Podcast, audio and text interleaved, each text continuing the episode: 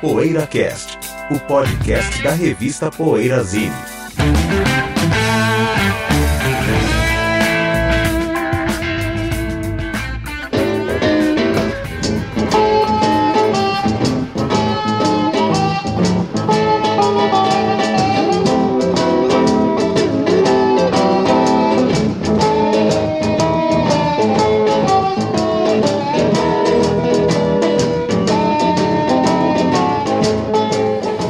Boa tarde, boa noite, PoeiraCast chegando. Este PoeiraCast, que tem número 355, me remete a, uma, a um famosíssimo modelo de guitarra. É claro que nós já tivemos, né, até por uma questão matemática, o programa 335, que é de uma guitarra ainda mais, é, um número ainda mais conhecido, um número muito usado por B.B. King, Chuck Berry, Alvin Lee.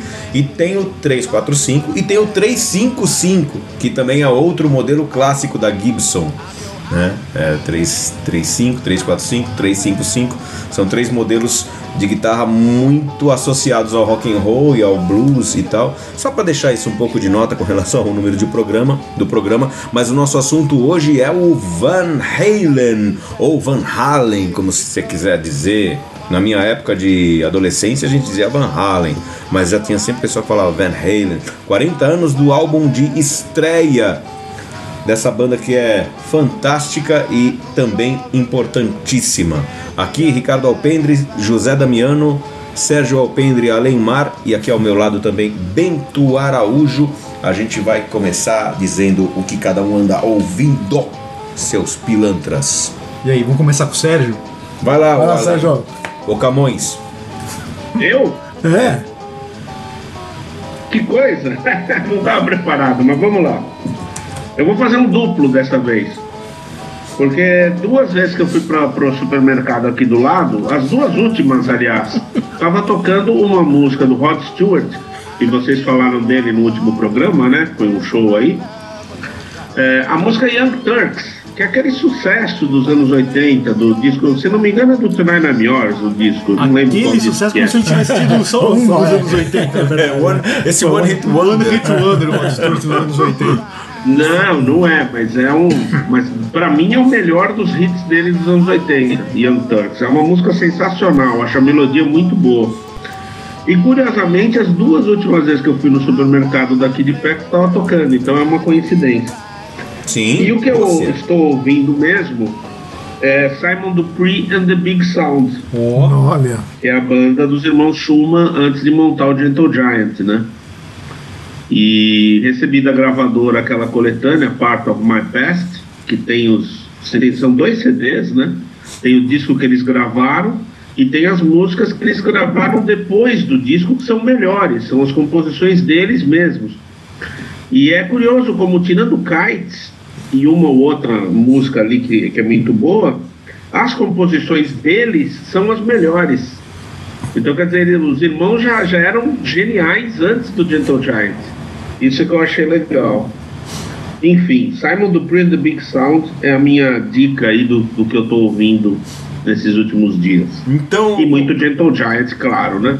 eu vou Obviamente eu não vou ficar sem ouvir Gentle Eu, eu vou aqui, a título de ser chato, como fala Simon Dupree and the Big Sound, vou citar, vou lembrar de uma outra banda é, que me lembra sempre, quando eu lembro um, eu lembro do outro, por serem pré isso, pré aquilo, pré godo e tal. É, vou fazer um duelo de gigantes instantâneo aqui. Simon Dupree and the Big Sound ou Time Box? olha, olha o cadinho, Bandaças, hein? hein? É difícil, hein? Porra. Bandaças, hein? Porque uma banda me lembra Olha, eu outra. sempre falaria Time Box. Por causa dessa ci- Eu dessas... sempre falaria Time Box, Ah. mas ultimamente é Simon Dupree and the Big Sound porque tá mais fresco na minha audição.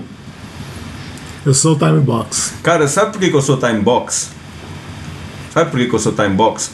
Porque assim, por critério de desempate. O alienígena, o o alienígena. Não, alienígena é lindo, né? é maravilhoso alienígena. Mas assim, como critério de desempate, aquela versão de Misty que fecha a coletânea, só em, em- não só em vibrafone, mas é uma versão, versão instrumental de Misty, sucesso com o Johnny Mathis, claro, em vibrafone. Lembra? Maravilhoso. Vibrafone. O critério de desempate vai para o time box. E você? Putz, eu sou o Time Box também. É. Difícil, né? Escolher, mas o Time Box como pré-pato, né? Como pré-boxer, né? Como pré, como pré, eu acho que o Simon Dupree ganha. Porque é pré-Gentle Giant. É, Gentle né? Giant. É, aí é, a batalha é, é. Gentle Aí Giant e pato. Aí não né? dá, né? Aí não dá, aí não dá. É verdade. O pré. Quer dizer, o pai, o, o, o pai dele não, o filho deles, né? Que os filhos deles ganham o filho, né? É o filho do. Ganham o, o filho do. Giant. Simon Vocês falaram em pré-papo, Ah, curiosamente o Pato está na minha lista aqui para falar num dos vocês que estão ouvindo dos próximos programas. hum, Curioso. legal. Pato. Muito bem. Uma coincidência mesmo. Quem vai agora? Bom, eu tô ouvindo o verdadeiro Live Evil, né? que eu mandei pra vocês até no grupo zoando. Sim. E a gente fala Live Evil, claro, primeiro pra gente aqui que vem à mente, né? A gente que é do rock, né? Que a gente... Não, pra gente que é do Primeiro rock, é o que vem à mente é o do Black gente Sabbath, é- né? Ao é. vivo com o Dio ali, 82, 83. Mas o Live Evil do Miles Davis, né? Que, puta, é um descasso belíssimo também. É, outro dia eu tava navegando ali pelo YouTube e assisti um vídeo que fala sobre o caso de plágio lá do, Do do, é, do, do, do, do Jorge Ben com o Rod Stewart e tal. Aí eles vão entrevistar o Edu Lobo e o Edu Lobo pega o Live Evil É. em vinil, né? Aí fala: Ó, esse aqui é o disco que o Miles é roubou plágio, é roubo, as né? músicas, as três músicas do Hermeto, né? É. E aí. Tipo, o Rodrigo Pisa, nosso amigo também, é, compartilhou no Facebook. Essa semana esse vídeo rodou bastante. E eu fui ouvir o Live Evil, ouvi as músicas lá que eram do Hermeto. Elas estão no, no selo do vinil lá, estão com o nome do Miles mesmo. Parece que o Hermeto não, tem, E não, o não registrou, não registrou. as músicas, né? E o Miles se apropriou, né? E tem uma entrevista muito legal no YouTube também, Zé, do Hermeto falando a opinião dele em respeito disso, é muito legal. Ele fala Ah, que o é. Miles talvez não tivesse nada a ver com isso, isso são os representantes, os empresários tal. Ele fala que pelo Miles mesmo ele nem se ligou tal. É, é bacana a opinião do Hermeto, né? Você, a gente às vezes toma as dores do cara, né? Ah. Mas é legal ouvir o que ele tem a dizer, é um Sim, lance bem mais humano e bem mais assim Ah, artístico, sim. né? Do que essa coisa de roubar ou não roubar, enfim. Então eu tô ouvindo muito Live Evil do Miles e essa história toda aí é legal do Miles com o Hermeto. Legal, legal. Bom, o José, Roubo ou não, né? É uma história José que normalmente é primeiro, a gente vai deixar por último, tá bom? No- Na nossa last but os últimos serão os primeiros, José. Eu tô, eu ando me aprofundando aí na discografia maravilhosa do nosso menino Ivan Lins.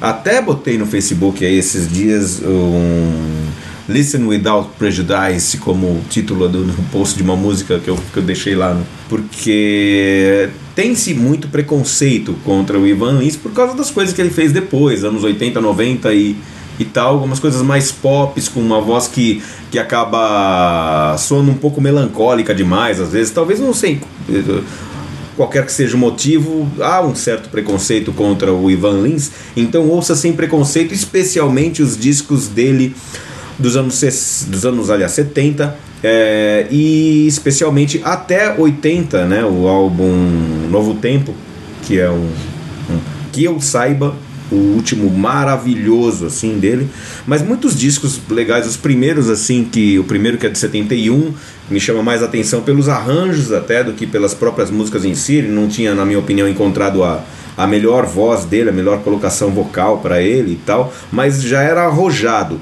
E depois, assim, cara, em 74 eu acho que ele amadureceu de uma, de uma forma incrível com o álbum com o álbum Modo Livre, que tem inclusive aquela música Deixa Eu Dizer, que virou sucesso na voz da cantora Cláudia e que é dele, junto com parceria com o Ronaldo Monteiro. É, composição dele, do Ivan Lins, essa música que até voltou a fazer sucesso com uma versão aí com o Marcelo D2, se não me engano. Né? Então os trabalhos dele mais impressionantes, as harmonias das músicas, umas coisas desafiadoras e que além de ter o desafio assim, porque não porque fugir, fogem muito do óbvio, também te fazem bem escutar, sabe? Porque são uma, eu não sei, a, a música tem é uma das propriedades da, da música, né? Para quem realmente é um é um músico de assim de, de grande formação assim e que sabe trabalhar sabe as propriedades das escalas e dos acordes ele, elas têm umas, umas possibilidades até quase que terapêuticas assim para a mente, porque realmente são fazem uma fazem um diferencial assim no, no estado de espírito você ouvir certas harmonias. É claro que não estou falando aí já só do Ivan Lins, mas rock de certos compositores. E art rock também, mas não por causa desse clima, mas não por causa desse clima é, da batida, da leveza e tal, mas por causa das harmonias que os caras sabiam compor. É o que o Steely Dan É um estilo ali, né? avançado de composição. Coisa né? do jazz, O próprio né? Christopher Cross também, que segundo o Ed Mota é ninja, né? A gente gosta de dizer que, o- que, o, que o. O próprio Earth and Wind and Fire, né? Que também Então, joga essas harmonias. Caras, né? são, Esses caras, que, todos, são né? caras que atingem um nível de, de composição e de arranjo, assim, muito, ele- muito elevado. E o Ivan Lins é um desses caras. A gente percebe Nem sempre reconhecido, mas lá fora, lá nos Estados Unidos, na Europa, é um cara muito reconhecido. Respeitado. né, Até é pelo muito Quincy. Jones, né? Quincy Jones É, trabalhou com exatamente, exatamente. Jones. Então. Inclusive no, George, no, no, no disco Give Me the Night do George Ben tem uma versão de Dinorá Dinorá, é. que é uma música ne- nem, nem é das mais assim é, celebradas do Ivan É, Lins. é. Mas é uma Somos bela todos música, iguais é. nessa noite, né? É, é lindo. Bom, eu tenho ouvido o MPB4, o MPB ficando aqui no Brasil, né? Meu Deus. MPB4, que é meio que injustiçado, que fez sempre uma carreira assim meio à sombra, né? da- de, de outros artistas, né? E agora esse ano, começo do ano, Eu morreu. adoro. Eu também gosto muito, cara. E, e morreu o Rui Faria, né? Que é um dos. Rui Farias, né? Que é um. O segundo componente a morrer, tinha, é tinha morrido o, Ma, né? o Magrão, né? Um arranjador, Magrão. Magrão, né? E agora a morte me fez reouvir o disco Cicatrizes, aquele Palhaços e Reis e tal. E eles, pô, eles já começaram em 65 por aí e ficaram famosos acompanhando o Chico Buarque por uns 10 anos, né? É, E Roda Viva. Roda Viva, e fazia um turnê com o Chico e tal, até que depois o Chico foi se autoexilou, eles ficaram meio que perdidão, o Mas, Chico mas voltou. gravaram coisas, por exemplo, é, é é dessa época aquela música Amigo é pra essas coisas. Amigo é pra essas por coisas. exemplo, que aí já eles é mesmos, o né, grande hit deles, É. já sem o Chico, E né? tem um outro que, que é um, deve ser um disco antes ou depois do que tem Amiga para essas coisas, que é aquela música Pois é pra quê? Que é Mas é linda quê? Acho que é também. do Paulo César Do Pinheiro. Pa- eu pensei nele, mas tava com É, medo de falar. acho que é do Paulo César E- Pinheiro. medo de errar. É. Não, tem o Pesadelo, né? Que também é. Eles gravaram muitas músicas referentes à, à época tenebrosa em que a gente É. vivia, É, né? nossa, Ah, né? então esses cicatrizes tem essa é aquela você me você me prende vivo, eu escapo morto. Acho que é do Pesadelo essa frase. Nossa, demais. é. E, então o MPB4 é um, é um- O Brasil não tem muita tradição de conjuntos vocais, né? Eu acho. Eu acho que. Então, não tem, mas mais tem, ou menos, né? tem, né? Tem os É, cariocas. Porque, é tem os trio, cariocas, né? tem o Nilo Amaro e seus cantores de ébano, que viraram até mais ícone do que, do que o pessoal conhecer as É. músicas em si. Mas, mas é um grupo muito bom. E o Momento o gancho. 4, né? Que gravou Momento com quatro, o Globo. Né? Não perdendo o gancho do Nilo Amaro. Nilo Amaro foi o primeiro disco que eu vendi na 99. O primeiro disco É Nilo Amaro e né? seus cantores de ébano.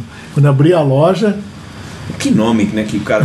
Nome maravilhoso. primeiro disco que eu né, vendi o no cara deu 99. pro grupo Foi o dele, primeiro Amaro. disco o primeiro LP que eu vendi lá, assim. Nilo né? E seus Pensou que você ia vender de um Iron Man. É, mas é, né? não, não é? Mas então, tem, voltando, desculpa interrompendo, mas assim. Não, é, eu tô interrompendo. Foi, o que- marcante pra mim essa, Olha essa só, venda, né? Foi, porque é um disco que eu que era da minha coleção. E foi o primeiro a vender lá, né? E na Brasil, é, eu falo assim, porque o MPB4 ele nunca foi pro- protagonista. Até tem o disco Quarteto em Si, que é muito legal, que, Quarteto que é Si. cobra de vidro, se não me engano. Deles com o quarteto em si, né? Desde com o Quarteto em Si. Então, mas assim, eu, eu, eu gosto muito dos caras. Legal. Legal. Acabou, né? Uhum.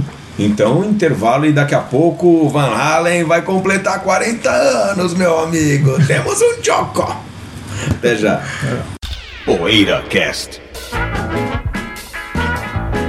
Precisamos do seu apoio para manter o PoeiraCast no ar. Acesse o poeirazine.com.br e veja como proceder para assinar o PoeiraCast ou fazer uma doação. Torne-se um apoiador do podcast semanal da revista Poeirazine e tenha o seu nome postado junto de cada novo episódio. PoeiraCast.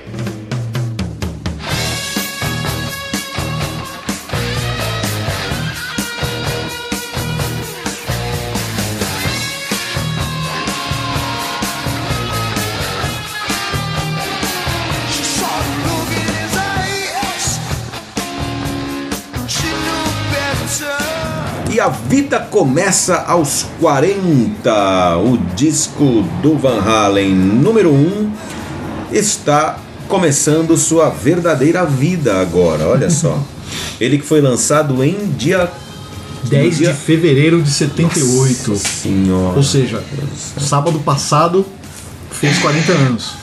Nossa, Sábado passado. Sábado de carnaval, fez 40 anos. 40 anos. Aí, ó, você tava lá no Skin do Skin do e o Van Halen, meu, fazendo É. 40 anos da estreia. Vocês acham uma das melhores estreias do rock ou não? Sem dúvida. Eu acho. E você, José? E o José torceu o nariz Não, aqui. não. José, o que, que o estreia do Van Halen significa pra você, José? Não, não, não significa, sabe por quê? Mas o, o problema do Van Halen comigo é que ele, ele escapou por pouco do meu limite de comprar Um mês e 10 dias. É isso. Foi gravado, peraí. Eu Foi só- gravado em 77. Isso, isso, É, mas, isso. mas não foi lançado. Setembro ou outubro de 77. É, então, eu teria que assim, teria que me que negociar comigo mesmo, né? Sabe, ajustar o critério e tal, né? É só o conceito, né, cara? Negociar, né? Que aí vai entrar muita coisa. Se, se, se eu tivesse essa história de ah, Ah, é. gravou uma fita demo em. Né? É, Aí, meu. não, aí foi Mas você não tem esse disco então, José? Não, não tem, já tive. Já tive. Depois que eu comecei a ser mais criterioso pra não ficar. Vamos pegar todas as estreias de 78 pra começar a ver o que por esse critério o José É, nossa, aí, meu. tem pesquisar. Para, tem pular cerca. tem que ganhar na loteria também, porque esse critério também envolve dinheiro, né? Então, assim, envolve poder de comprar os discos, né? Então, como eu paro em 77, Ah, o primeiro do Motorhead o o José tem, cara. Tem que ter. Tem, tem que não, ter. tem que ter o Motorhead. Porque lançou o primeiro disco em 77, né? esse critério. Esse você tem, é José. só Até, compra como polícia e tal, tem ali no limite, né? É. O Primeiro do Clash. Clash, Clash bateu na trave ali quase. Mas ó, raspou ali, entrou, né? É. Mas não, mas ó, na verdade, cara, assim, o que me, eu, eu li, eu li muito, eu lia mais sobre o sobre o, sobre o Ed Van Halen especificamente do que eu via. Eu acho que eu comecei a ouvir o Van Halen com o Diver Down, pra você ter uma Ah, ideia. é, José? Quando eles vieram pro Brasil É, praticamente. praticamente. Eu também, eu também. Quando É, apareceu em casa lá alguém com os discos Não, e tal, eu não procurava o Van Halen, Ah, tá. mas ouvia, lia muito, Uhum. porque o Ed Van Halen ganhou um monte de prêmio, de melhor guitarrista, aquela pirotecnia dele e tal. Sei. O estilo dele tocar, o cara é um gênio, né? Eu lembro que eu lia muito ele, até o Santana, uma entrevista do Santana elogiando o Ed Van Halen, uma época ali na Folha. Falei, pô, o cara, o cara tava no, no meu mapa ali, mas eu ainda não tinha posto grana nele, né? Mas rolava esse negócio de que, como todo mundo falava bem, você também falava, ah, esse Não, não, eu nunca, eu nunca fui assim. eu nunca, fui teve assim. essa... Pelo contrário, assim, eu acho que. Eu nunca fui assim, né? Ah, porque todo mundo gosta, eu não vou gostar. Ah, não, entendi. pelo contrário. Eu sempre fui na onda, assim. E aí umas coisas que não eram da onda. Uhum. Mas então, e aí acho que com o Diver Down, alguém apareceu em casa com o Diver Down, Uhum. disse assim, ó, tá aqui, vamos ouvir, né? Deixou na minha mão e tal, né? Nem, nem lembro quem foi. Foi aí que eu comecei a ouvir e realmente vi. Primeiro que você tem o a cover que atrai, né? O, Pretty Woman foi os um- Kinks, né? Do, Ah, teve também dos As Kinks, covers, né? As covers, É, metade é um disco de Mas, cover. mas é né? que Pretty Woman foi hit com o Van Halen, né? Não, foi hit, o clipe, clipe foi Paulo, é, o clipe, icônico, assim, né? É. Então tá, então é, minha, minha relação com o Van Halen começou por aí. Sim, sim. Você não foi ao shows aí em 83? Foi, foi, show, Você foi tava show. lá, né? Fui com um amigo meu. Então, eu costumo falar, eu, eu me decepcionei um pouco porque eu peguei muito eco. Na verdade, O som tava altíssimo, o som né? tava- eu me delicei com as, com as coreografias. Achei muito legal. Sei que eu gosto dessa Os história. caras do- com uma puta energia. né? É, essa O história- Halen tinha um puta alto astral. Puta alto assim. astral, né? Eu acho isso legal no rock and roll, assim, essa postura, essa- um monte de coisa, assim, eu acho legal. Então aquelas, sabe, o cara passando da perna do outro, pular, da cambalhota, achei aquilo o máximo, mas de som mesmo, eu peguei muito eco lá em cima, eu tava na arquibancada do É, Ibirapuera. faz assim. Nossa, cara, foi assim, meio decepcionante pra mim. Um- Uma virtude, na minha opinião, do Van Halen, que já tá muito escancarada nessa estreia, que tá fazendo 40 anos, é isso que você falou, José. Esse lance de aliar essa, essa performance que os caras têm, não, não só de palco e tal, mas assim, esse alto astral e essa, esse, junto com esse virtuosismo. É muito raro você ver uma É, banda é que é tão virtuosa que, não, que não seja sisuda, não seja séria, né? O Van Halen é o contrário. é. Eles são virtuosos, né? Mas os caras são festeiros, né? festeiros É, tal. Eu acho muito legal isso. Eu acho que o- os caras vindo ali da Califórnia, esse rock californiano e tal, na minha opinião, sei lá, meu, talvez até desde os Beach Boys, que a Califórnia não exportava uma música tão assim alto astral, cara, Festiva. festiva É. e praiana. É, e ao mesmo tempo muitíssimo bem produzida, né? Quer dizer, esses todos É, os elementos é, juntos, exato. né? Claro que sempre teve uma coisa ou outra ou outra. Claro que os Beach Boys tem aquela fase mais melancólica, né? Tem, Do é. Holland, do É. Surf's Up e tal. Mas eu digo assim, aquele começo de carreira, acho que o Van Halen resgatou isso, né? Essa coisa do É. alto astral californiano, É. do sol, da praia. Festa. Né? Que na época o rock inglês estava mais liderando, né? Já tinha o punk, né? 77 teve a explosão do punk, Punk, tal. New Wave, né? New Wave, disco music e tal. E o Van Halen veio resgatando essa coisa alto astral É, rock and roll, né? E banda de rock and roll, né? Só que com um virtuosismo inédito também no rock. E os primeiros assim, são de- nesse tipo de rock. né? Acho que, o, acho que o quarto é mais denso. Né? Eu Acho que é, O Fair Warning. Fair Warning acho que é o mais, É o mais pesado, mais né? pesado, mais denso. Acho que até, até o terceiro é mais festeiro mesmo, assim, É, né? até o Mas com virtuosismo, né? Você É, falou, né? Exato, é. É, o quarto Porque- eu já acho mais. Porque nessa mais- época, né, você pegar 76, 77, é, o mesmo o pop, tirando o progressivo que os caras eram virtuosos e tal, eu acho que essa coisa pop era muito meticulosa, assim, muito perfeccionista, né? Os exemplos que eu vou dar, o Boston, por exemplo, que lançou a estreia em 76, um disco que ficou sendo gravado mais de dois anos, aquelas coisas dos layers, das camadas e tal. O Van Halen veio quebrando Layers, tudo, é. né, Cadinho? Eu posso O falar. Van Halen gravou um disco quase ao vivo, tem super pouca overdub Então, de guitarra. E a, a disco. minha, a minha Mas é super experiência. bem produzido, muito né? bem, é. Mas é um disco quase ao vivo em estúdio, Sérgio. É que, é que É, tem o- né? o- aquela coisa do produtor deles, que é, É. do Ted Templeman, que Exato. foi o- um diferencial também, né? A mão do cara ali, a cabeça do cara, na verdade, muito mais que a mão, a cabeça dele pra pra tirar da banda é, essa performance também, né? Não, não fazer com que eles. Porque é o talento dos caras, não, não é, não é o disco do produtor. Mas é o tipo do produtor que é um pouco associar ao Sam Phillips, tal, mais para Sam Phillips do que para George Martin, né? No caso. Agora, a- olha a minha experiência com esse disco. Eu já conhecia Van Halen, é, porque o Diver Down estava fazendo muito sucesso. E eu tinha ali, vai, eles vieram em janeiro de 83, é isso? Isso. Eles vieram em janeiro de 83 e o Van Halen estava fazendo sucesso, é claro, no Brasil, estava tocando muito no rádio e no e o clipe Pretty Woman, não sei se. Qual outra cover de. Qual cover de Kings? Não, que mas antes a gente ouvia Já já, os clipes de, de, de, de, de Dance the Night Away. Então, Unchained, Unchained. né? Tava toda Unchained, hora no, no Dance, Som Pop. Dance the Night Away tinha no som pop. É. Só que. Isso só era que 81, a 82, experiência. antes só- do, do Dive Down. Então, que, que Unchained e Dance the Night Away. Antes da, é verdade. Mas eu não sei se tocava antes deles terem vindo pro Brasil. Mas não é isso que eu quero dizer. Tocava. Tá, mas não é isso que eu quero dizer. É a experiência com esse álbum. Porque assim, a o gente primeiro, conhecia no o, caso, é, né? com o primeiro, porque a gente conhecia o Van Halen por cima do que tocava na TV e no rádio, no som pop e no rádio, né? E aí, um amigo da escola, a gente já tava numa febre máxima de ACDC total, e o Angus Young pra nós era o melhor guitarrista do mundo e tudo mais. Tinha 12 anos. Aí o, o meu amigo da escola me chamou no tele, me ligou. Cara, ouve isso aqui. Aí ele colocou Eruption. A primeira, primeira vez que eu ouvi o álbum foi no telefone. O cara colocou Eruption, ouvi Eruption inteira. Tô até vendo aqui que ela tem 1,42, não É, tinha só visto um- o tempo da música. Mas é uma instrumental, né? Curta, mas. É, ouvi Eruption inteira no telefone e depois começa You Really Got Me. O riff de You Really Got Me. Caramba, demais, né? Aí eu fiquei, mas cara, uma banda, é, essa banda vai querer rivalizar com esse DC agora, que são os meus heróis, né? Então teve esse, Ah, é, esse Cadinho? conflito, esse momento. essa- Mas é lógico, já reconhecendo, claro, que era demais. E, é, mas quando eu ouvi esse. é, Quando eu ouvi Eruption, eu já É. tinha ouvido o pop do Van Halen na, na, te- na TV.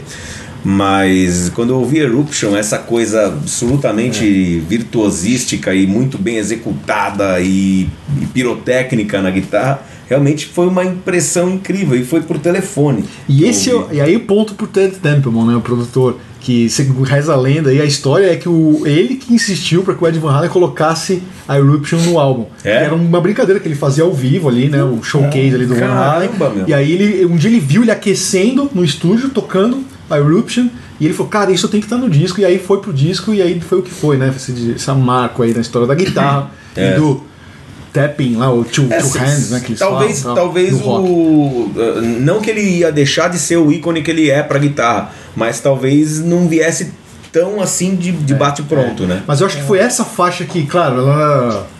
Acho que isso foi um diferencial, né? né, Pros guitarristas, assim, Ah, né? sim, tipo o surgimento do Jimi Hendrix, né? Quando você pegava um disco do Hendrix e punha na vitrola. Acho que esse disco do Van Halen foi meio isso, né? é a molecada ouviu o que o cara, o cara fazia na Eruption e falou: Meu, peraí, né? É. Que que é isso, né? Quer dizer que daqui pra frente vamos tocar assim, né? E o pior é que desencadeou, né? Uma, uma leva de guitarristas que. É, pro bem ou pro mal, Pro mal, né, é, cara? é, Esse E disco. o disco ele é, ele é muito além disso, né? É, o que cara? você acha do Porque álbum, Tem, Cadinho? por exemplo, compo- tem composições, coisas- é. composições pop, como James Crying, que é demais. E Little tem um Dreamer, né? cover, é, Little Dreamer. E tem um cover de Ice Cream Man, do nosso menino Joe Brin, que foi da Chess Records. Fala um pouco desse menino aí, Então, cara. ele gravou pouco, ele gravou pouco, gravou pouco, assim, as sessões, assim, se eu não estiver enganado, as sessões todas de gravação dele preenchem um CD, lógico, não contando outtakes, claro, mas contando as músicas que ele gravou, é, preenchem um CD, pelo menos eu tenho um CD que diz lá The Complete é, John Brin e é da, é da, não é da Chess, mas é de um selo sério, não lembro qual é agora, tá lá o disco. É, The Complete John Brin, 50 e pouco, até 71, que ele chegou a gravar alguma coisa em 71 e tal. Mas posso estar enganado, posso ter sido enganado por esse álbum, mas é um bluesman que gravou muito pouco. Inclusive você deve ter visto já na loja, você já ter tido na loja, um LP que, que tinha metade de Elmore James, metade Sim. John Brin. Eu lembro, eu lembro. Que é da, da Chess Records, chegou a sair nacional em vinil. Ô, Cadinho, o que que você acha da voz do David Roth? Ah, e tem Ice Cream Man. tem clima, né? disco. O que que você acha dele como cantor, Cadinho? Você Eu gosta? acho maravilhoso. Ele tem uma voz muito legal, Lee Mas não, é tão, Muito é, não mais tem tanta legal. voz que, as- que o, Sam, o Sammy Hagar tem mais, mais recursos, eu acho, né? Legalmente falando, né? Acho que ele tem mais É, recursos. tem mais recursos, Mas ele não é. tem o. Mas a voz é muito mais a legal, A voz a do David é, Roth, né? que é a ironia na voz. É, a ironia, né? é, o o nosso bom amigo, humor, né? o nosso Humor. amigo Xando, é, e- e- eu vou, vou repassar uma frase do. Assim, que, que, eu, que eu li, que, aliás, que eu ouvi É do, do nosso Xando, que foi inclusive nosso parceiro do PoeiraCast. Gravamos o programa durante Overdrive. algum tempo no estúdio Overdrive dele. Grande fã de Van Halen, né, que é um grande fã de Van Halen. E ele, inclusive, já me ajudou com tradução de entrevista de, de- do. De, de- me ajudou com termos técnicos, assim, é, com tradução de entrevista que foi pra Poeira, Ah, de, do, do- de Van Halen. Lembra que você me passou por uma Sim, entrevista e sim, tal? pra- sim. não lembro se era para traduzir ou para fazer a matéria e tal. Eu fui perguntar, né, porque mesmo porque é um, um, um, um expert em Van Halen. Uhum. E ele me passou essa frase, e deve estar pela internet por aí, mas que é o seguinte: é o David Lee Roth dizendo que o Van Halen com o Sammy Hagar é aquela banda para o cara que tem um- um bom carro, um carro zero. Um carro, né? Um carro zero assim, família, é, que, tem né? um, que tem um relacionamento sério, que vai beber cerveja com os amigos no bar de esporte, não sei o que, trabalha tal, vai à noite só aquele negócio, volta pra casa, tem horário pra voltar. Mais ou menos isso, né? É o pai de e família. Van, é, e o pai de família. E o Van Halen do David Lee Roth, não. É o Van Halen do cara que pega o carro esporte, bebe todas, vai pra putaria com o perdão, com o perdão da, do termo, mas é isso. E é esse cara aí, né? É o, cara- sexo, drogas e rock'n'roll. É, né? verdade. Mas é bem isso mesmo. Agora, A e aí, gente ia falar de outra frase lá do Xando, Qual? dele ao vivo, no show do Van Halen. Não, a- a- isso aí do show do Van Halen é que tem aquele negócio. é, que o show, o Patrulha abriu o show do Van Halen e foi realmente um- uma grande surpresa, porque o pessoal sabia quem era o Van Halen, mas muitos não sabiam quem era o Patrulha do Espaço. E foi realmente acachapante o show do Patrulha do Espaço e tal. Mas, o- segundo o Xando, que fez parte da Patrulha do Espaço, inclusive Depois, anos né? depois, né? É, o- é, ele estava lá para ver o Van Halen, era fã já do Van Halen, mas nunca tinha, não sabia como era. Na época não era como hoje que você tem o YouTube. Você, ele, pô, o pessoal, o pessoal fala muito desse negócio de que, a patrulha teria roubado o show. Com todo respeito, é claro que o show da patrulha foi demais pelo, por todos os relatos que a gente tem. Aí ele diz: Mas a hora que o Van Halen entrou no palco, a gente não lembrava mais nem onde a gente tinha nascido. Tinha apagado a impressão digital. É, né? porque, meu, foi um impacto tão. A hora que o David Lee Roth deu o primeiro É, pulo é, de lá de cima do praticável da bateria, cê- ninguém mais lembrava nem o próprio nome, onde tinha nascido. Eu quero fazer uma pergunta pro Sérgio, que tá lá do outro lado. Sérgio, seguinte, cara. Você, como você acha que essa est- estreia do Van Halen, em termos de, assim, de excitação, euforia juvenil e tal, tem alguma relação com o punk da época? Assim? Tem uma atitude punk nesse primeiro álbum do Van Halen? Tem ou o nome de uma música. Atomic Punk, né? Ah, olha, eu acho que é uma. Eu não sei se Não sei dizer, viu, Bentão? Eu acho que não tem tanto de punk, mas talvez You Really Got Me, vai, pela protopunk lá dos Kings. Eu acho, eu tava comparando um pouco com uma versão um pouco mais, ah, ah, vamos dizer, como é que é o termo lá que vocês usaram, que agora me fugiu? Virtuosístico, né? É, virtuosístico. uma versão virtuose do Kiss, vai, porque os discos são curtos, os discos são muito bem formatados, né? Tem aquelas canções meio, todos os discos deles são assim, Certeiro. canções radiofônicas mesmo, né? São, não, não, não é comercial daquele jeito horrível, mas são faixas comerciais. É disco feito para fazer sucesso. Comercial com é que acerto. fez. É. Comercial com acerto. Feito com acerto. Comercial com acerto. E, e me parece um- uma versão do Kiss, assim, não para adulto, mas para músicos, vai. Para caras que já se ligam em, em- em guitarras, em técnicas de guitarra. É, eu, eu, eu tava pensando nisso, curiosamente, esses dias, que eu tava reparando, os discos são todos curtos, né? São todos formato canção, assim, tem é, as músicas muito bem colocadas dentro dos discos. Eu acho curioso isso. Agora, claro, alguma coisa do punk talvez tenha ali, né? Mas bem, acho que não, não fica muito na superfície, né? Fica mais escondida, né? Não sei, o que, que vocês acham disso? Sérgio, essa versão do Really Got Me parece que dividiu os irmãos Davis, né? Posso estar enganado. É- é- é- ou eu que eu vou falar, ou é ao contrário, mas o David Davis não teria gostado. Da versão do Van Halen, Da versão do Van Halen, dando declarações na época de que não gostou, e o Ray Davis teria gostado, né? Não sei, o que vocês acham da versão? Eu acho legal a versão. adoro. Eu acho bem legal. a versão. É É, que- que, é, que é incomparável dos Kinks pelo pioneirismo. As, vers- pela- é, as versões do, do. Van Halen, tanto de Kings quanto de Pretty Woman do Roy Orbison, são as versões que estão no meu subconsciente até Sim, hoje. olha Eu só. amo Kinks e amo Roy Orbison. Só que as versões do Van, Van Halen é, são as que, São as que a gente eu conheceu, né? conheci como pré-adolescente. Ah, eu ouvi Então, mais a do é. Van Halen de Pretty Woman do que a do Aham, Ron Orbison. Robson Kinks eu já também, tinha é. ouvido, mas o Ron Orbison não. Se eu, possivelmente já, já tinha ouvido, mas não me marcou. A do, a do Van Halen me marcou. Agora, só falando de Really Got Me, né? Ela foi a primeira single do álbum, o que deixou os caras um pouco frustrados, né? Porque eles queriam que o single fosse uma canção autoral, tal, né? E acabou sendo a cover. A Warner achou melhor lançar a cover do You Really Got Me dos Kinks. E foi interessante porque o- parece que tem uma história que o Ed Van Halen ouviu essa música no rádio de madrugada, foi lá, acordou os pais e falou: Cara, É. nós estamos no rádio, né?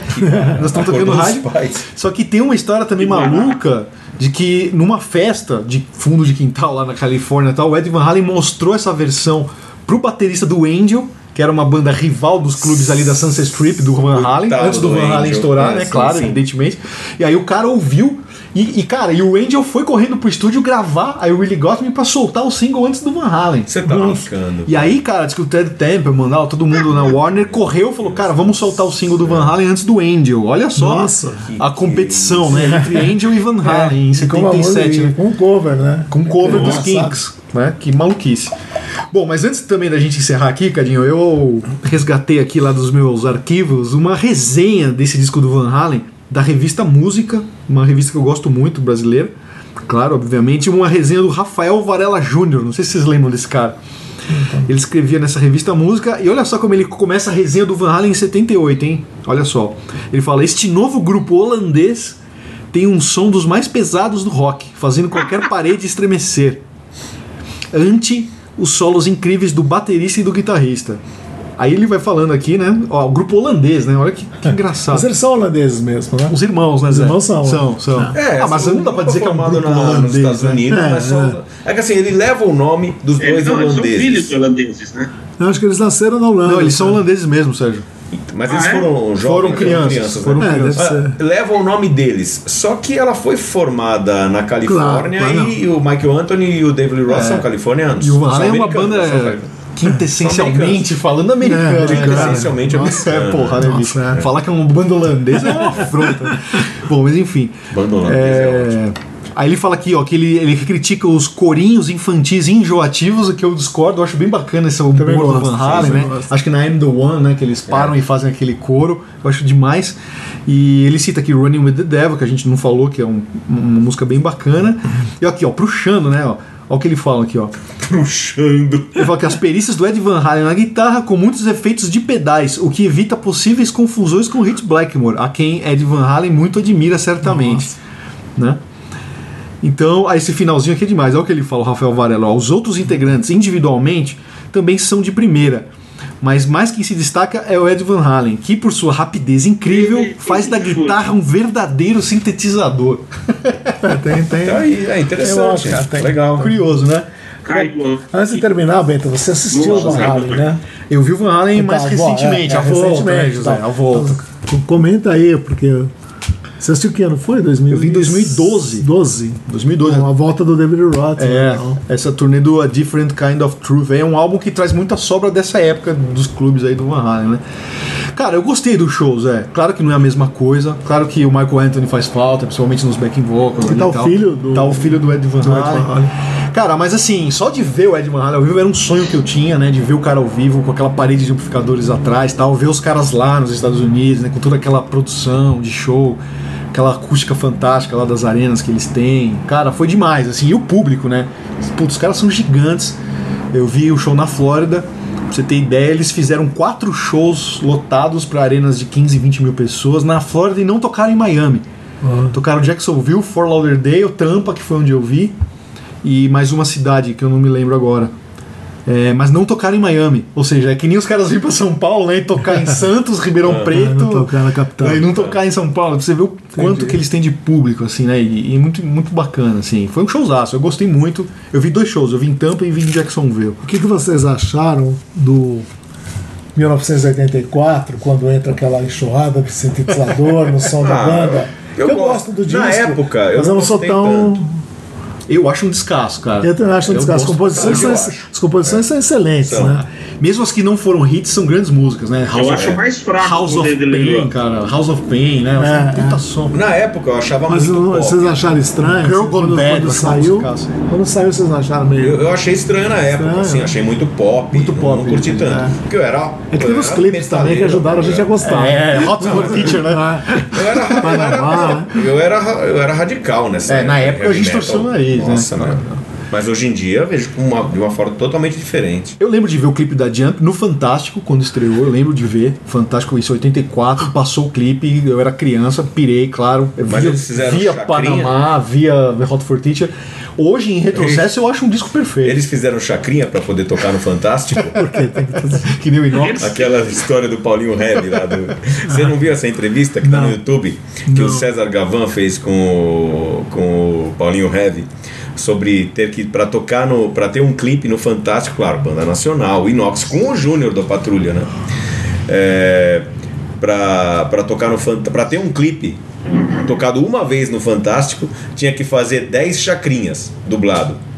E para fazer cada um desses chacrinha, tinha que fazer 10 shows daqueles de playback junto com as bandas do rock nacional da época. Na periferia. Na periferia caravanas do do Rio, Chacrinha, as caravanas do Chacrinha. Esse Então, por isso que eu perguntei se o Van Halen tocou Chacrinha. Bom, acho que, né? Fez Chacrinha. Então, pausa para mais um, um Que Rei Sou Eu daqui a pouco. Até já já com um Que Rei Sou Eu cruza na área. Poeira Cast.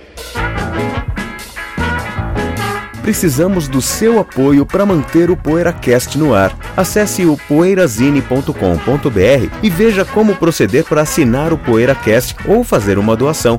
Torne-se um apoiador do podcast semanal da revista Poeirazine e tenha o seu nome postado junto de cada novo episódio. Poeira Cast.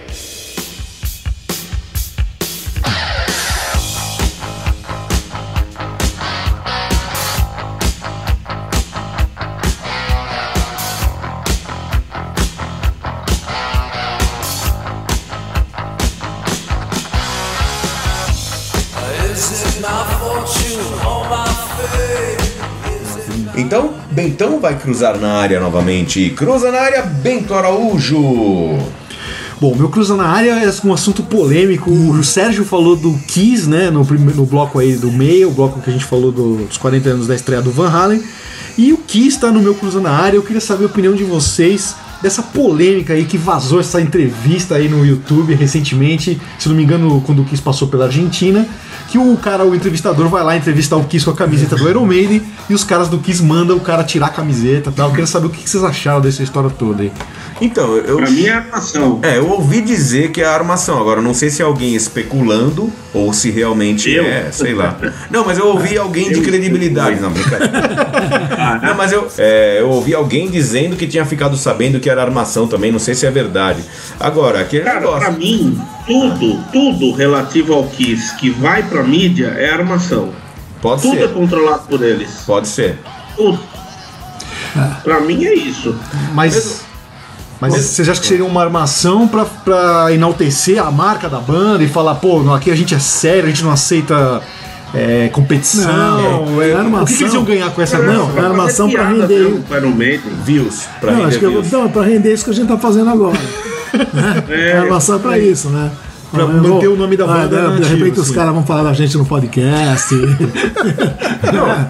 Não, Pra armação. render, pra é render visualizações, talvez. É, mesmo, Mas vocês acham que lá. não uma coisa assim pro fã idiota do Kiss, assim, não, claro, tô falando aquele tipo de fã idiota, não do Kiss, o fã de idiota de qualquer banda, que sempre tem fãs idiotas de bandas, né? Aquele fã cego que não vê nada e fala, olha como o Kiss é foda, meu, não deixa usar a camiseta do Iron Maiden, é a banda é, é, eu a é Kiss é, pra- o Kiss, é maior que tu, sabe assim? Eu tô dizendo esse é tipo de fã. Vocês acham que é isso ou não? Que o Kiss quer fortalecer isso com o próprio Não fã?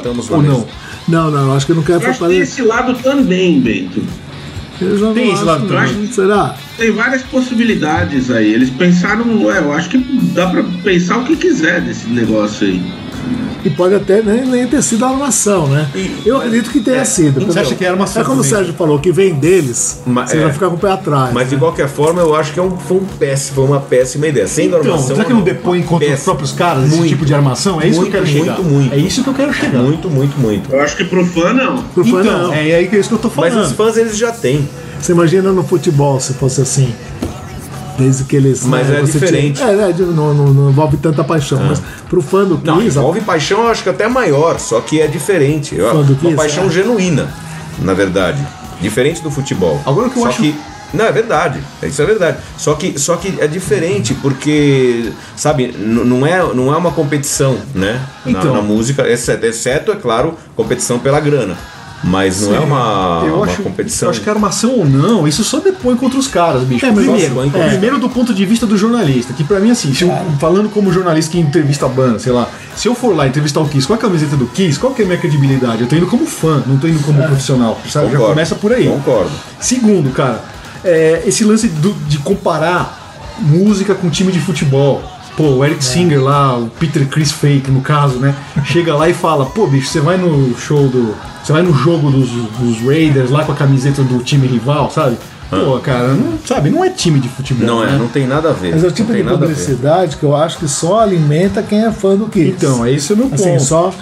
Se, É. se você é fã dos caras, fala, meu, os caras Exato. são foda, meus caras não. Eu só consigo enxergar uma é, ação nesse só. sentido. Mas esse Porque fã, qualquer outro fã de têm. música em geral vai ser uma atitude. Idiota, Agora, né? Meio agora medíocre, apareceu um medíocre, outro, apareceu um outro, um outro vídeo que é o Steve Harris cumprimentando uma criancinha que tá com a camiseta do Kiss, né?